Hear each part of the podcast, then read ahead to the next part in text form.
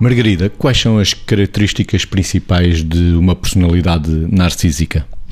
como estamos a falar no Donald Trump, eu vou tentar pôr, falar de uma personalidade narcísica, mas também não esquecendo que esta semana temos o pano de fundo Donald Trump. Portanto, eh, vamos assim eh, resumir. É uma pessoa que tem de ser o centro das atenções, que não sabe lidar com o insucesso, que não tem crítica para avaliar os próprios comportamentos, que tende a atribuir aos outros a responsabilidade, eventualmente as consequências dos erros que comete, e por ter muito pouca crítica para avaliar o seu comportamento e por ter esta necessidade de ser o centro e de ser valorizada e de ser aplaudida, pode tornar-se, apesar de que no contacto pode ser uma pessoa muito sedutora e pode ser uma pessoa muito agradável ao trato com outros, mas isto é completamente superficial, ou seja, o único benefício que pretende alcançar é a confirmação do seu ser e do seu estar com o outro. Ter que ser especial, ter que ser especialmente valorizado, eh, não ser capaz de aceitar as suas próprias derrotas, nem sequer de as reconhecer, e, portanto, é alguém com quem o convívio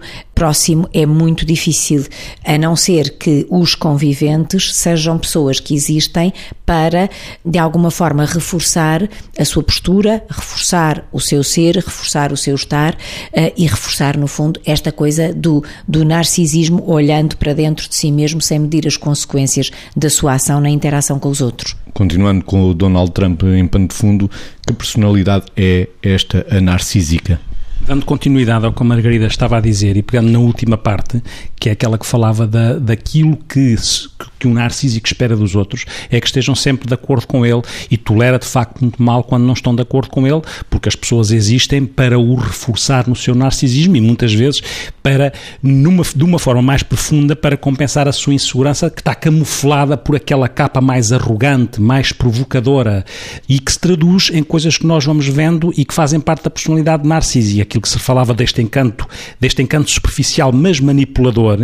Por outro lado, esta incapacidade verdadeira de empatia é uma pessoa que pode representar a empatia, mas não sentir empaticamente, mas pode ter a capacidade de representar e, como tal, representa risco. Porquê? Porque a pessoa pode fazer mal fingindo que está a fazer o bem. E, portanto, todas estas características são características que, depois, associadas àquilo que é o poder, aquilo que é o sentar centrado nos seus interesses, aquilo que é uma amoralidade. Um autor das nossas áreas, o Otto Kernberg, falava destas questões das personalidades narcísicas. E muitas vezes ia das personalidades narcísicas mais benignas, porque para a nossa autoestima faz sentido ter algum narcisismo benigno. O problema é quando começamos a, a caminhar para aquilo que é a malignidade e para esta falta de discernimento e de autocrítica. E então aí vamos, passamos pelo narcisismo maligno e aproximamos daquilo que são registros mais psicopáticos no limite, onde a culpa nem existe para aquilo que possam ser atitudes desadequadas e perigosas em termos éticos.